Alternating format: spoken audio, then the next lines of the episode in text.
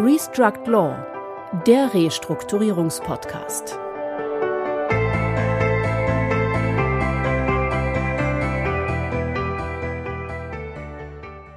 Herzlich willkommen, liebe Zuhörerinnen und Zuhörer, zu unserem Podcast Restruct Law, dem Restrukturierungspodcast. Mein Name ist Christian Heinze. Und ich bin Heiko Schäfer. Hallo. Wir berichten auch in diesem Jahr anlässlich der Handelsblatt Jahrestagung Restrukturierung, dem Familientreffen der Restrukturierungsbranche. Dieses Jahr fand die Veranstaltung wieder ausschließlich online statt. Die diesjährige Jahrestagung ging erstmals über vier Tage und hat breit gefächert nationale und internationale Themen der Restrukturierungsbranche diskutiert. Insbesondere auch die Frage, wann ziehen die Sanierungen wieder an und sind wir dafür gut gerüstet? Diese und weitere Fragen wollen wir mit unseren heutigen Gästen, dem Restrukturierungsexperten Herrn Professor Dr. Lukas Flöter sowie dem Leiter des Bereiches Restrukturierung in Deutschland der Internationalen Wirtschaftsprüfungsgesellschaft Deloitte, Herrn Andreas Warner, diskutieren. Lukas und Andreas, herzlich willkommen hier bei uns im Podcast von Restruct Law. Vielen Dank für die Einladung. Vielen Dank. Lukas, als einen der bekanntesten Insolvenz- und Sachwalter in Deutschland muss man dich gar nicht mehr richtig vorstellen hier, zumal du ja bereits im vergangenen Jahr bei uns im Podcast zu Gast warst. Wir freuen uns, dass du heute wieder dabei bist und wir zu viert die Handelsblatt Jahrestagung Restrukturierung 2021 auswerten können. Du bist Namenspartner der Kanzlei Flöter Wissing, Rechtsanwälte und lehrst seit 2012 an der Martin-Luther-Universität Halle-Wittenberg als Honorarprofessor für bürgerliches Recht und Zivilrecht. Du hast jetzt Insolvenz- und Sachwalter namhafte Großinsolvenzen wie zum Beispiel Air Berlin, Condor und Unister betreut bzw. betreust sie auch immer noch. Seit dem Jahr 2015 bist du Sprecher des Grafenbrucher Kreises. Ja, und kommen wir nun zu unserem zweiten Gast, Andreas Warner. Andreas, du leitest bei der Deloitte Wirtschaftsprüfungsgesellschaft in Deutschland den Bereich Restructuring Services und den Bereich Value Creation Services für Europa, den Nahen Osten und Afrika. Du hast in Hamburg Fertigungstechnik studiert und in Göteborg deinen Master im Bereich Wirtschaftswissenschaften absolviert und man kann sagen, du verfügst über eine langjährige Restrukturierungserfahrung, insbesondere als Spezialist für operative Restrukturierungen. Vor deiner Beratungskarriere warst du zehn Jahre als Geschäftsführer in Konzernen und im Mittelstand tätig. Und natürlich auch wie für jeden unserer Gäste haben wir auch für dich unsere vier Fragen vorbereitet. Seit wie vielen Jahren arbeiten Sie in der Restrukturierung? Ja, wie ihr eben mich ja auch schon richtigerweise vorgestellt habt, ich bin ja, äh, wie man immer so sagt, ein Hybrid. Ich bin etwas aus der Art geschlagen, habe Diplomingenieur studiert, bin dann in die Wirtschaft gegangen und habe die ersten zehn Jahre Restrukturierung auf Corporate-Seite gemacht. Das heißt, ich habe äh, Wachstumsunternehmen bei schnellen Prozessverbesserungen und Optimierungen begleitet. Ich habe dann einen großen amerikanischen Investor bei der Integration einer deutschen Akquisition operativ begleitet. Und ich bin dann erst nach zehn Jahren in den Bereich Restrukturierung gegangen, den wir eigentlich heute so bezeichnen. Erst dann habe ich meinen Einstieg in die Beratung gewählt. Und das mache ich inzwischen seit zwölf Jahren. Was fasziniert Sie an Ihrer Arbeit? Ganz klar die Vielfältigkeit.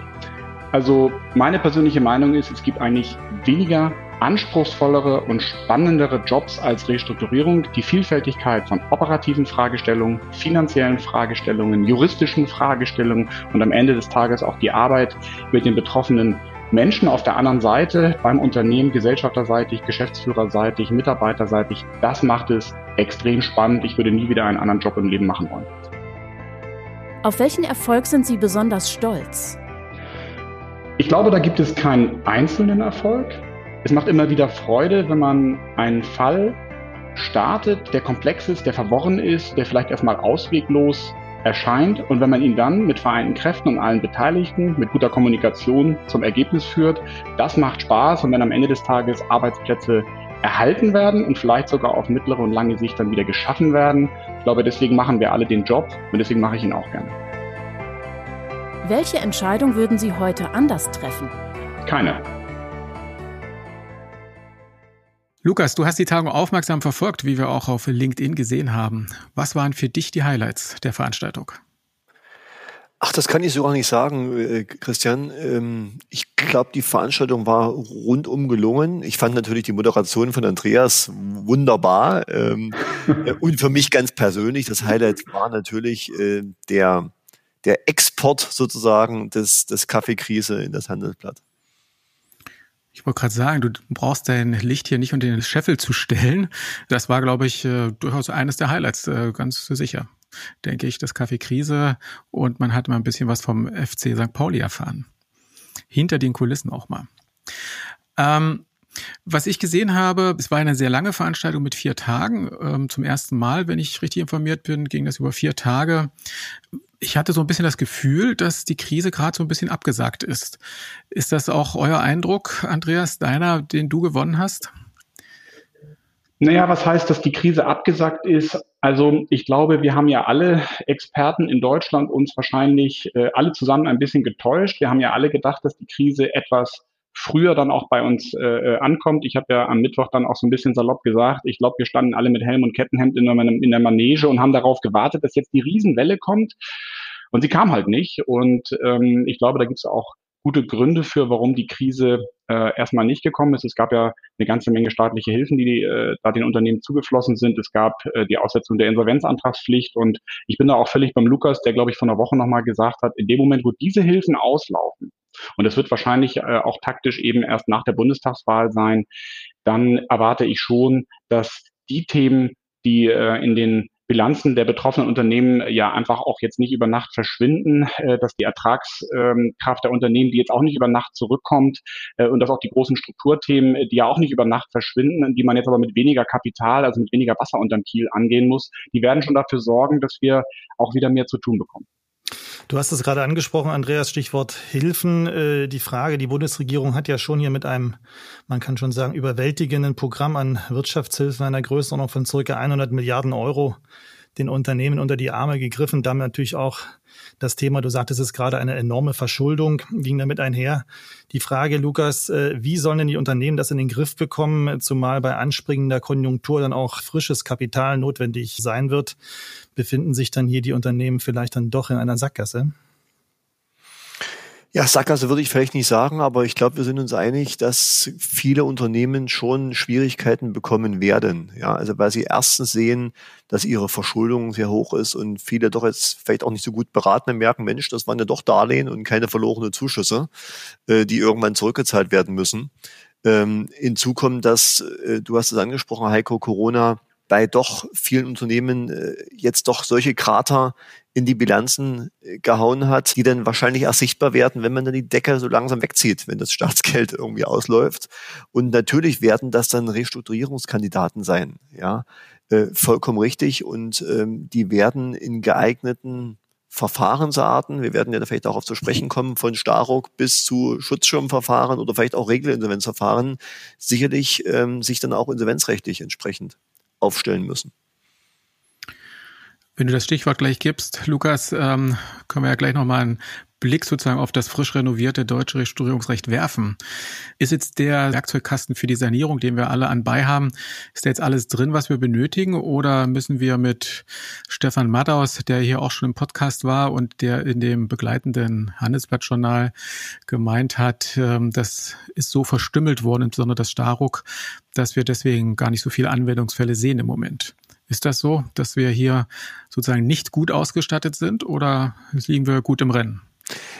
Also ich denke, wir liegen, wir liegen gut im Rennen und vor allen Dingen sind wir, und du hast das, äh, Christian, ja auch eben gesagt, sind wir so langsam auch so ein bisschen müde geworden.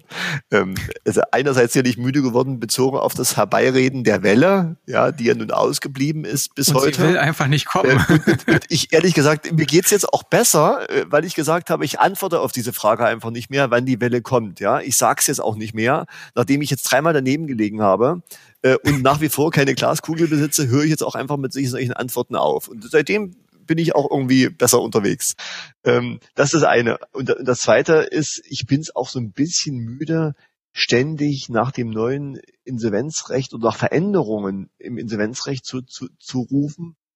Äh, weil, auch, auch das aus puren egoistischen Gründen, äh, Christian, weil ich einfach also jetzt auch eine harte Zeit hinter mir habe mit Stellungnahmen und dem Lesen von äh, zigseitigen, hundertseitigen Gesetzestexten und Begründungen und ähm, das Ganze ja auch mit Texten, die nicht immer selbsterklärend sind. Ähm, also hochkomplexe Materie. Und ich glaube aber jetzt mal weg von egoistischen Motiven, wir müssen, glaube ich, es lernen, mit den Dingen, die wir haben, gut umzugehen. Und wir haben, glaube ich, objektiv formell jetzt nicht nur ein gutes Insolvenzrecht, sondern haben jetzt sogar, das hatten wir auch schon vorher, wurde uns ja auch testiert von ähm, äh, von Außenstehenden, aber jetzt haben wir, glaube ich, mit dem Starhock ja auch noch zusätzlich noch einen weiteren weiteres Instrument in unserem Werkzeugkoffer, und ich glaube, damit sind wir erstmal gut aufgestellt, auch für die Post-Corona-Zeit. Ein Stichwort, Lukas, und was ja vielleicht noch mal etwas Dynamik in die Entwicklung bringen kann, ist ja das äh, ja, kurz bevorstehende Ende der beziehungsweise des Schutzschirmes äh, für die Warenkreditversicherer, nämlich hier zum 30.06. Dieser Schutzschirm, der sollte ja sicherstellen, dass die Versicherer hier sozusagen Deckungszusagen für die von der Pandemie besonders betroffenen Unternehmen aufrechterhalten, für die Lieferanten sozusagen, um hier Lieferketten auch zu stabilisieren. Der Bund hat ja hier im Gegenzug eine Garantie für mögliche Entschädigungszahlungen äh, der Kreditversicherer übernommen. Von circa 30 Milliarden Euro ist hier die Rede. Die Welle der Inanspruchnahme, kann man wohl sagen, blieb aber klar, wie auch die andere Welle aus. Und die Versicherer sind nicht ganz glücklich mit der Entwicklung, weil sie auch Prämienzahlungen abgeben mussten.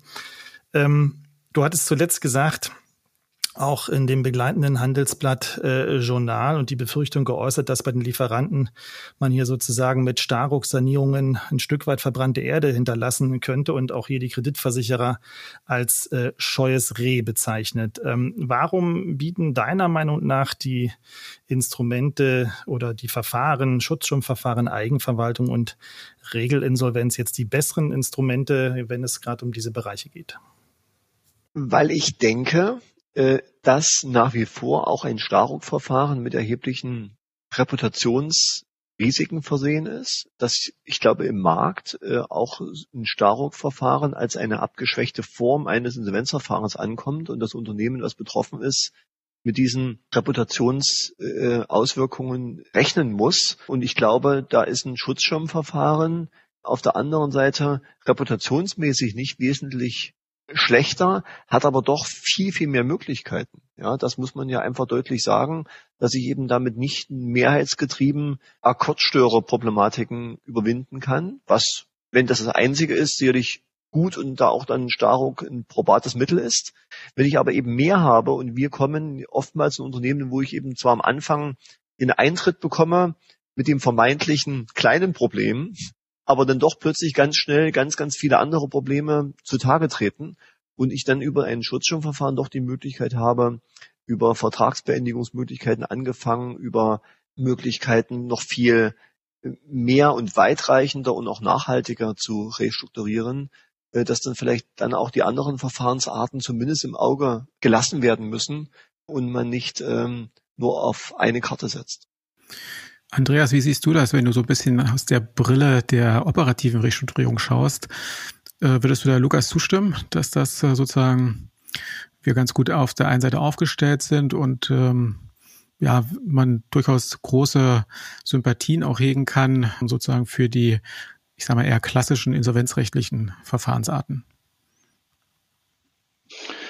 Naja, ich glaube, ähm, ich, vom Grundsatz her stimme ich dem Lukas erstmal zu. Also ich glaube, man muss ja auch einfach mal mit dem zufrieden sein, was man hat. Und ich, ich hatte eben so spontan äh, an diesen klassischen Moment gedacht, äh, wenn der Vertriebler seinem Entwickler sagt, ich kann ja nichts verkaufen, ich brauche das nächste Produkt und man, man will immer das nächste, weil man ja sonst keinen Erfolg haben kann und ich glaube, da springt man zu kurz.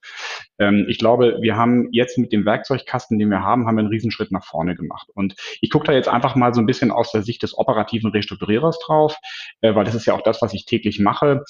Und ähm, jetzt stellen wir uns einfach mal ein Unternehmen vor und äh, vielleicht auch nochmal vor die Klammer gezogen. Es, es gilt ja immer, je früher ich so einen Prozess starte, ist eine alte Binsenweisheit in der Restrukturierung, aber deswegen trotzdem wahr, je früher ich so einen Prozess starte, desto mehr, sag mal, Wasser unterm Kiel habe ich auch noch, desto mehr Bewegungsfreiheit habe ich, äh, desto mehr kann ich auch noch gestalten. Und das ist ja erstmal grundsätzlich gut, wenn wir also unsere außergerichtlichen Werkzeuge erstmal stärken und versuchen, so viel wie möglich eben auch früh anzupacken. Das hilft uns also auf jeden Fall mal. Wenn wir jetzt eine klassische sagen wir, operative Restaurierungssituation betrachten, ähm, da haben wir jetzt vielleicht irgendwie schon S6 äh, in der Anfertigung oder irgendwie ein Derivat davon Und jetzt haben wir dann eine Finanziererlandschaft, die vielleicht nicht ganz so gleichgeschaltet ist. Auch das hat man in den letzten Jahren häufiger gesehen. Also das müssen auch nicht mehr die ganz großen Fälle übrigens sein. Das können auch mal die mittelständischen Fälle sein. Ich meine, es ist vielfach diskutiert worden, dass das Staruk natürlich um diese Vertragsbeendigungs Elemente ja dann erleichtert wurde. Das ging ja dann so am Ende nicht über die Ziellinie. Ich äh, hätte das natürlich gerne drin gehabt. Ich hoffe, der Lukas verzeiht es mir. Er hat da ja auch eine andere Meinung zu geäußert. Aber zu dem, was ich eben gesagt habe, ich finde es halt grundsätzlich gut, wenn man diese Stigmatisierung der Insolvenz eben nicht hat und wenn man dann ein Werkzeug in der Hand hat zur Restrukturierung. Aber man wird eben aufgrund des aktuellen Zuschnitts eben auch dann doch wieder mehr äh, Verfahren, vielleicht als wir uns das jetzt noch im September, Oktober, November, äh, als wir das mal so gedanklich durchgespielt haben, wieder äh, in der Eigenverwaltung im Schutzschirm sehen, weil man dort einfach die schärferen Schwerter an der Hand hat. Sei es äh, die Vertragsbeendigungsthemen, sei es natürlich auch die Liquidität, die den Unternehmen nochmal zufließt, die man ja äh, im, im Staruk-Verfahren so nicht hat. Ähm, und natürlich auch die Möglichkeit, Personalthemen zu restrukturieren. Das sind ja alles Dinge, die ich mit dem Staruk nicht machen kann. Und insofern glaube ich, werde ich das gesagt am Mittwoch, es wird kein, keine Medizin für die Masse lassen, war, glaube ich, die Formulierung, die ja. ich gewählt habe. Es wird eine Spezialmedizin bleiben, aber ich glaube, es wird eine wichtige und wertvolle Medizin bleiben. Was mich ähm, besonders überrascht hat ähm, auf der Veranstaltung war so ein bisschen das Thema Immobilien. Ähm, wo, äh, gerade gewerbliche Immobilien haben ja viele gesagt, oh Gott, das geht jetzt irgendwie mächtig bergab, der Einzelhandel leidet, Innenstädte und so weiter. Und äh, da haben wir ja aus meiner Sicht ähm, zwei ganz interessante Vorträge gehabt. Der auf der einen Seite sagte, ja, so schlimm ist es gar nicht, weil teilweise auch die Immobilienbranche von den Überbrückungshilfen sozusagen indirekt äh, mit partizipiert, weil das ja mit Bestandteil der Überbrückungshilfe ist. Und das zweite Thema war dann ähm, sozusagen noch on top, dass es dann hieß, ja, ähm, die können sogar einen guten Beitrag leisten für die Restrukturierung. Teilst du diese Auffassung, Andreas, als operativer Restrukturierer? Also ja und nein. Also ich meine, wir haben ähm, natürlich im Hintergrund jetzt viele Gespräche auch schon laufen mit den Finanzierern. Ähm, zum einen, äh, zum anderen natürlich auch mit äh, potenziellen Investoren. Und das Thema wird immer heißer. Also äh, das Thema, äh, wir hatten es ja auch am, Mittwoch, die Verödung mhm. der Innenstädte als äh, Konsequenz eben aus dem Strukturwandel im Bereich Handel. Das ist mal so das eine. Die Corona-Krise hat ja eine Asset-Klasse äh, in Schwierigkeiten gebracht, die keiner hat kommen sehen, nämlich das ganze Thema Hotel. Das liegt inzwischen bei den Finanzierern ganz oben auf dem Tisch. Und äh, natürlich ähm, kann man das operativ auflösen, indem man die Verträge neu strickt. Man darf ja nicht vergessen, hinter den Verträgen stecken ja auch Cashflow-Annahmen, die wiederum dann für die Finanzierung wichtig sind. Und äh, das wissen natürlich auch die finanzierenden Banken. Wo man sich noch nicht so ganz einig ist, äh, und ehrlicherweise, da habe ich jetzt auch nicht die finale Weisheit parat, ist das ganze Thema Office. Große Firmen, wir ja unter anderem auch, gehen davon aus, dass wir also doch einen nicht unerheblichen Teil in Zukunft dann aus dem Homeoffice heraus bestreiten werden. Ergo brauchen wir weniger Fläche. Und das müsste ja eigentlich auch die klassischen Gewerbeimmobilien mittelfristig unter Druck bringen. Ehrlicherweise auch nicht sofort, weil die Verträge laufen ja auch zum Teil etwas länger. Ähm, äh, da gibt's keine einheitliche Meinung im Markt. Ja, also das wird man, glaube ich, kommen sehen, aber dass äh, die klassischen Einzelhandelsimmobilien und die Hotelassets unter Druck kommen werden, da sind sich unisono Markt alle einig. Da wird, da wird einiges sich in Zukunft auf dem Markt abspielen. Lukas, wir sehen ja momentan ein weiteres Thema, was doch mittlerweile viele beschäftigt, nämlich das Thema der Verzögerungen in den, in den Lieferketten. Ja. Besonders betroffen hier einerseits die Automobilindustrie, die aber jetzt mit Blick auf die Sommerferien vielleicht ein klein wenig entspannter sein kann, aber andere Bereiche, auch im Bereich Consumer Electronics, die hier auf äh, ja, dringend benötigte Chips warten und äh, teilweise zumindest dem Vernehmen nach auch hier existenzbedrohende Szenarien zu erwarten sind. Wenn man jetzt nochmal den Instrumentenkasten hernimmt und sagt, kann man, wenn es sich jetzt um solche Probleme handelt, die also rein auf Verzögerungen in den Ketten basieren, die also Unternehmen deshalb zurückwerfen, kann man dann nicht dann doch eher sagen, na gut, dafür haben wir es jetzt Gott sei Dank an Bord, das Staruk-Verfahren mit den äh, minimalinvasiven Eingriffen äh, oder wie Andreas vorhin gesagt hat, mit der besonderen Medizin. Heiko, ja, das ist natürlich schwer. Also ich sehe da also in dem Augenblick, wo es um Verzögerungen geht und wo dadurch Schäden entstehen, ähm, glaube ich, dass auch dann Staruk äh, wenig hilft, weil auch weder ein Staruk, weder das beste Gesetz noch der beste Restrukturierer äh, schafft es ja, die Chips aus China irgendwie herzuholen. Wenn sie nicht kommen, kommen sie eben nicht. Ja, so und äh, klar, wenn dadurch jetzt ein, ein einmaliger Schaden entstanden ist, dann wird sich wahrscheinlich das ansonsten operativ stabile Unternehmen sicherlich auch so mit seinen Gläubigern einigen.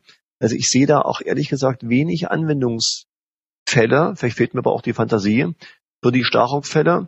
Klar, und wenn ich dann mit, mich mit meinen Gläubigern einige, ansonsten aber operativ stabil wieder bin, äh, und da macht jetzt vielleicht einer von, von zehn nicht mit, dann ist das ein perfektes Instrument, ja, aber das sind auch da wieder ich glaube, die, die, die wenigsten Fälle, die wir sehen werden. Aber ist ja auch okay. Also wenn, wenn das Staruk für äh, dann nur wenige Fälle, aber vielleicht für die richtigen hilft oder auch nur mit die Drohung damit, wie Andreas sagt, die Drohung damit hilft, umso besser. Dann würde ich jetzt das nicht schlecht reden. Wie lässt sich denn, Andreas, bei diesem Thema Stichwort Lieferkettenverzögerung, wie lässt sich denn dann überhaupt aus Sicht des Unternehmers eine seriöse Planung aufstellen, äh, die ja dort Stichwort Krisenmanagement, Risiko, äh, Früherkennung dringend notwendig ist? Wie, wie machen das die Unternehmen? Wie können die sich über diese schwierige Phase hinweghelfen? Ja, also das Thema ist ja erstmal vom Prinzip her nicht ganz neu. Das hat nur eine völlig äh, andere Brisanz bekommen. Das Thema Lieferketten-Transparenz oder auch wie es die Automobilbauer, die sprechen da immer von End-Tier Transparency, weil man einfach versucht, sozusagen die Risiken in der Lieferkette möglichst frühzeitig zu identifizieren, um eben zu verhindern, äh, dass dann mit einmal in München äh, die Fabrik bei BMW steht, ja, oder äh, bei, beim Daimler. Also das Thema ist nicht ganz neu und äh, wir sind da auch seit vielen Jahren in dem Bereich unterwegs, weil es ja immer so ein Zwei-Schritt-Verfahren. Ich identifiziere ein Problem und danach muss ich es auch lösen. Und die Brisanz, äh, die natürlich sich jetzt durch diese ganze Rohstoffverknappung da aufbaut, äh, die, die wird natürlich nochmal deutlich größer. Allerdings sehen wir bei den großen Firmen, auch speziell im Automobilumfeld, die haben da Werkzeuge und die managen das auch sehr, sehr aktiv. Im Übrigen im, im ersten Schritt ja aus einem völlig anderen Blickwinkel heraus. Also ich habe den ersten Anruf bekommen äh, im Januar. Äh, da haben wir schon das erste Supplier Risk Projekt verkauft. Also da war das Virus noch nicht mal in Deutschland und da war in Europa schon die Lieferkette wach und hat gesagt, da kommt was. Also du sprichst von und das, was wir 2020. Jetzt, äh, ja, ja, also das, die waren wirklich, muss man mal sagen, Chapeau, die waren früh dran. Äh, die haben das wirklich schnell gesehen. Wir haben Ende Januar schon unsere ersten Teams losgeschickt. Und das war ja damals unter einem völlig anderen Blickwinkel. Das war ja jetzt nicht dieser Hyperzyklus, über den wir jetzt sprechen, sondern das war ja schlicht ähm, äh, unter dem pandemischen Blickwinkel betrachtet. Und insofern, da sind also viele von den großen äh, Abnehmern sind da schon sehr, sehr wachsam und haben auch ihre Werkzeuge geschärft mit sagen wir, auch ziemlich smarten Tools, die es da gibt, die jetzt vielleicht ein bisschen zu weit führen, wenn ich die hier ausführe. Aber da gibt es ziemlich smarte Tools, diese äh, Lieferkettenengpässe frühzeitig zu erahnen. Ähm, aber am Ende des Tages ist das halt ein, ein Moving Target, ja, und da braucht man halt ein PMO und man merkt das ja auch. Teilweise werden äh, dann die Produktionsmitarbeiter relativ kurzfristig in Kurzarbeit geschickt. Äh, nicht, nicht, weil der Kunde nicht kaufen möchte, das ist ja eigentlich, wofür es gedacht war, sondern weil schlicht von Hunden nichts nachkommt. Und das wird uns, sagen auch alle Experten, nicht nur noch die nächsten vier Wochen beschäftigen, das wird uns wahrscheinlich noch etwas länger beschäftigen. Ein Thema, auf der Jahrestagung war jetzt auch, ähm, was auch immer wieder hochkommt, die Sanierungsmoderation. Ähm, was habt ihr zu dem Thema mitgenommen? Also vielleicht kann ich äh, beginnen, äh, Christian, äh, weil es relativ schnell geht, meine Antwort. Also bei mir hat sich jetzt ehrlich gesagt, ich bin noch nicht überzeugt davon, dass das äh, ein Instrument wird, was jetzt weder ein, Massenphänomen wird, noch dass das ähm, ähm, bei gerade großen Unternehmen, ähm, die wir jetzt vielleicht so vor Augen haben, ähm, einen großen Anwendungsbereich hat. Die Grundidee davon war ich eigentlich an sich immer überzeugt, ist schon gut, dass ich sage, wenn ich so ein komplexes Instrument habe wie das Starrock, dass ich da vielleicht abgeschwächt äh, oder vielleicht für die kleinen bis mittleren Unternehmen so ein, so ein Tool habe, ja, aber ich sehe es eben nach wie vor nicht als das, ähm, was jetzt sich flächendeckend sozusagen über, über die Unternehmen legen, legen könnte. Es schadet jetzt nicht, aber es wird wahrscheinlich auch nicht sein, was uns jetzt jede Woche, wir hier jede Woche Verfahren sehen werden mit Sanierungsmoderationen. Andreas, ist das was, was du dir schon immer gewünscht hast in der operativen Restrukturierung oder ähm, siehst du das auch eher etwas differenzierter? Naja gut, also ich meine, von der Grundidee finde ich es erstmal gar nicht schlecht, ähm, weil äh, das hilft ja im Grunde genommen Unternehmen einmal sozusagen die ganzen Themen auseinander zu sortieren und versuchen, einen Kompromiss zu erarbeiten. Und wie sagt man immer so schön in der Restrukturierung, äh, ein Drittel der ganzen Übung ist ja Kommunikation. Also Konzept ist natürlich auch wichtig und Umsetzung ist auch wichtig, aber man muss halt vorher auch mal irgendwie alle zusammenbringen und da hilft das natürlich erstmal äh, als Instrument und es hilft natürlich auch, wenn man das dann mal auch formal äh, äh irgendwo ablegt. Ähm, ob und in welcher Form sich das dann ähm, in der Praxis niederschlagen wird, dafür ist es, glaube ich, wirklich zu früh. Dazu habe ich auch gestern nochmal in Vorbereitung auf den Call heute den Podcast vom Lars gehört, der ja auch sagte, vielleicht gucken wir in fünf Jahren zurück und wundern uns. Äh, und es war mit einmal das meistgenutzte Instrument äh, aus dieser ganzen äh, Übung oder halt auch nicht. Allein in der Praxis haben wir es bisher noch nicht so viel gesehen. Das muss man jetzt mal per heute konstatieren, aber da äh, kommen natürlich zwei Punkte zusammen. Also zum einen reden wir jetzt gerade mal über sechs Monate und zum anderen reden wir auch über eine Zeit, wo es mal grundsätzlich nicht so viele Restrukturierungsfälle gab. Insofern glaube ich, muss man sowohl Staruk als auch die Sanierungsmoderation, da muss man, glaube ich, dem Thema ein bisschen mehr Zeit geben, äh, um dann wirklich darüber ein abschließendes Urteil zu fällen. Wenn ihr nochmal auf die Veranstaltung so zurückschaut, was ähm, sind so Überraschungspunkte gewesen oder Themen, wo ihr gesagt habt, Mensch, da ist jetzt doch nochmal ein Punkt hochgekommen, den ich so noch gar nicht gesehen habe? Also Überraschungspunkte hatte ich ehrlicherweise nicht. Ähm, für mich war die Breite der Themen, äh, die wir dort abgedeckt haben, das war äh, das, was wir natürlich auch, als wir die Veranstaltung konzipiert haben, also ich war ja da auch mit beteiligt, äh, als wir uns überlegt haben, welche Themen wir ansprechen wollen. Das war eigentlich das, was diese Veranstaltung ausgemacht hat. Ähm, wir haben ja eben zum einen großen strukturellen Themen, ich hatte das ähm, ja auch in meinem Vortrag angesprochen, auch nochmal am Donnerstag angesprochen, letzte Woche, egal ob es jetzt im Bereich Auto, im Bereich Handel und so weiter, Energie, äh, Finanzwirtschaft. Das sind ja viele, viele Branchen in dieser Umbruchssituation. Zum einen, äh, darüber legt sich jetzt die Pandemie als zusätzlicher Stressfaktor, wenn man so will. Äh, die Bilanzen sehen nicht mehr so gut aus wie vorher. Es ist weniger Liquidität da. Man muss trotzdem durch die Strukturkrise durch. Und um es dann auch noch maximal anspruchsvoll zu machen, dieser Strukturwandel läuft jetzt auch noch schneller ab. Das ist also sozusagen maximale Höchstschwierigkeiten. Und das Ganze ähm, äh, bringt natürlich dann auch nochmal wirklich Druck auf die Passivseite der Bilanz. Das haben wir ja auch dann am Donnerstag, äh, glaube ich, von allen Seiten ausgeleuchtet, weil es äh, eben mehr Sekundärmarktspieler auf den Tisch, an den Tisch bringen wird, weil die Geschäftsbanken vielleicht weniger machen werden und ähm, weil natürlich auch sehr interessant sein wird, wie sich die KfW da verhält. Ähm, mhm. Wir hatten ja den Dr. Cookies äh, im Call, der ja, finde ich, auch nochmal sehr interessante Ausführungen gemacht hat. Also ich fand in Summe jetzt kein Überraschungsmoment, aber ich fand es eine sehr runde Veranstaltung, die wirklich sehr, sehr gut äh, die aktuelle Situation ausgeleuchtet hat und auch die wesentlichen Knackpunkte nochmal ähm, herausgearbeitet hat. Lukas, für dich, du hast das ja sehr intensiv verfolgt über die Tage. Ja, also kann ich mich eigentlich nur Andreas anschließen. Ähm, so ganz die richtig große Überraschung hatte ich auch nicht, ähm, aber das ist ja auch gut so und äh, ich war, und das fand ich das Positive, dass man sich in vielen Punkten auch bestätigt gefühlt hat und mit seiner Einschätzung und dass man nicht ähm, vermeintlich der Einzige ist, der irgendwie gegen die Fahrtrichtung fährt ähm, und, äh, und alles Geisterfahrer entgegenkommen. Äh, das beruhigt ja manchmal auch. Ähm, das ist das eine und, und zum anderen auch das, was wir eingangs gemeinsam vorhin gesagt haben, ähm, was fand ich auch ein bisschen beruhigend ist, dass doch so diese Ernüchterung doch, finde ich jetzt ein Stück weit auch so an, an Nachfragen und Gespräche mit anderen Teilnehmern waren, dass man jetzt nicht jetzt davon ausgehen, es kommt jetzt da morgen der Tsunami und diese Riesenwelle, uns alle schon sehen, dass hier wird's wahrscheinlich so schnell keine große Welle geben. Es wird wahrscheinlich eine stufenförmige, eine stufenförmige Zunahme der Verfahrenszahlen auch wieder mal geben. Das, das sind irgendwie auch alle davon überzeugt, aber eben keine große Welle und wir warten jetzt erstmal alle ganz gespannt ähm, auf die Bundestagswahl. Ein Punkt würde ich gerne noch ansprechen zu der Veranstaltung, weil das war ja ein Novum, der Freitag ausschließlich äh, Englisch, ausschließlich internationale Themen. Ähm, ich persönlich fand, äh, Stefan Madaus hat das äh, super moderiert.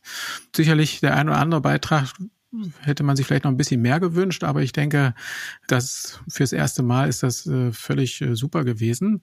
Was mich so ein bisschen, ähm, ich will nicht sagen irritiert, aber äh, wo ich äh, mir gesagt habe, na ja, vielleicht äh, ist das Format noch nicht so ganz ähm, zielgruppengerecht. Es waren ja teilweise nur 20 äh, Teilnehmer damit dabei an dem Tag. Das fand ich persönlich ein bisschen schade. Ich weiß nicht, wie es euch damit ging. Ähm, an sich ein super spannendes Thema und auch äh, super, wie gesagt, super moderiert. Ich meine, wenn es die 20 richtigen Teilnehmer sind, ist ja alles trotzdem gut, ja. Ja, es, ist, sag mal so, es waren, es waren 20 Deutsche und äh, der, zwei Deutsche, die vorgetragen haben und alle auf Englisch. Das ist dann natürlich so, wenn man da kurz drauf schaut, fragt man sich so kurz, wozu. Ähm, und das meine ich auch so ein bisschen mit der, mit der konzeptionellen Überlegung, äh, wo ich denke, äh, da muss man vielleicht nochmal so ein bisschen schärfen, dass man dann auch wirklich den internationalen Bezug dadurch herstellen kann, dass man nicht nur den einen oder anderen Moderator oder äh, Beitragenden dazu einlädt, sondern vielleicht auch, ähm, sag ich mal, tatsächlich das Publikum an dem Tag auch internationaler aufstellt. Das ist sicherlich eine große Hürde und eine große Herausforderung, aber das würde, denke ich, der, dem Ganzen noch mal ein bisschen mehr Freude bringen am Ende des Tages.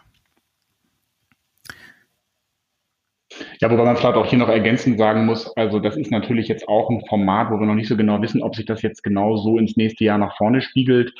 Ähm, wir waren ja auch in den Diskussionen mehrfach auch mit der Veranstaltungsseite nochmal unterwegs und haben uns überlegt, ist das jetzt äh, eine Veranstaltung, die dann ähm, ja, wieder komplett Präsenz umschwenken wird nächstes Jahr, wenn wir eine Veranstaltung haben, die eher so einen Hybridcharakter hat. Also da läuft da vielleicht so ein Livestream mit. Und ich glaube, das ist immer das, was auch die Handelsblatttagung am Ende ausgezeichnet hat. Guter Content, in Kombination mit guten Netzwerken. Äh, das war äh, das, glaube ich, warum jeder von uns gerne hingegangen ist. Und das geht natürlich aktuell pan pandemiebedingt schlicht nicht. Und ich glaube, äh, dann hat man eben auch solche, solche Runden wie am Freitag, die finden dann eben in der Kombination mit Netzwerken statt. Und dann, glaube ich, ist das auch alles noch viel leichter verdaulich. Im Übrigen weiß ich gar nicht, wie gut ich mich geschlagen habe. Ob jetzt 20 Minuten oder schlecht sind, vielleicht waren bei mir ja nur 15 in der Leitung. Ähm, ich habe das nämlich gar nicht gesehen. Du warst sensationell, Andreas. Aber ähm, das ist, äh, da gebe ich dir völlig recht. Ähm, was ja leider der Veranstaltung online völlig abgeht und was eigentlich ein wesentlicher Punkt ist, ist einfach äh, das, was sozusagen vor typischerweise vor dem ähm, Saal stattfand, dass man sich dort halt eben mit den Leuten getroffen hat, dass man viele aus der Szene einfach gesehen hat, die man äh, vielleicht das Jahr zuvor nicht gesehen hat, dass man sich dort austauschen kann, dass man mal wieder Hallo gesagt hat und ähm, auch so ein bisschen auf den aktuellen Stand gekommen ist ähm, auch bezüglich der Themen, die man jetzt vielleicht nicht unbedingt auf der Bühne ausbreitet. Das ist ja so. Ich glaube, das ist eigentlich auch einer der hauptsächlichen Themen oder Schwerpunkt dieser Veranstaltung, der kommt natürlich jetzt zu kurz. Ich persönlich, ähm, aber ich weiß, da gibt es auch viele, die das anders sehen. Äh, mir sind ja diese Slots ein bisschen kurz äh, mit äh, 15 Minuten, 20 Minuten maximal. Ich will keine Vorlesung haben, aber wenn viele Vorträge, viele Beiträge damit anfangen, ist ja leider sehr kurz und ich muss mich jetzt hier auf die wesentlichen drei, vier Keypoints äh, beschränken. Da wünsche ich mir manchmal ein bisschen mehr, aber das ist sicherlich auch äh, individuell unterschiedlich. Ja, gut, also das wurde ehrlicherweise von vielen angesprochen, auch von vielen Vortragenden. Ich würde mir da auch gerne etwas mehr Tiefgang wünschen. Es ist äh, tendenziell, tendenziell glaube ich, ein Schnaps zu kurz ist immer noch äh, natürlich der Tatsache geschuldet, man hat ein äh, Format, das ist von der Länge her in Summe begrenzt. Man möchte relativ viele Themen abbilden, man möchte es kurzweilig machen. Ob dann 15 Minuten, äh, sag mal, dann das richtige Mittelmaß ist, äh, darüber lässt sich trefflich streiten. Ja, wollen wir hoffen, dass der persönliche Austausch mit Blick auf den Herbst trotz aller Risiken dann doch wieder mehr möglich ist. Ich würde sagen, wir sind leider schon wieder am Ende unserer heutigen Podcast-Folge angekommen, anlässlich der Handelsblatt Jahrestagung Restrukturierung 2021. Wir sagen vielen herzlichen Dank an Lukas und Andreas für die spannende Diskussion und liebe Zuhörerinnen und Zuhörer. Wir freuen uns natürlich wie immer über Ihre Fragen, Anregungen, Kritik und auch Lob. Sie können uns über LinkedIn und im Internet unter www.restruct.law oder per E-Mail unter podcast.restruct.law erreichen. Für heute sagen wir Danke fürs Zuhören. Bleiben Sie alle gesund. Wir freuen uns auf das nächste Mal und wünschen bis dahin viel Spaß beim Sanieren. Tschüss und bis bald. Restruct Law, der Restrukturierungspodcast von Dr. Christian Heinze und Heiko Schäfer.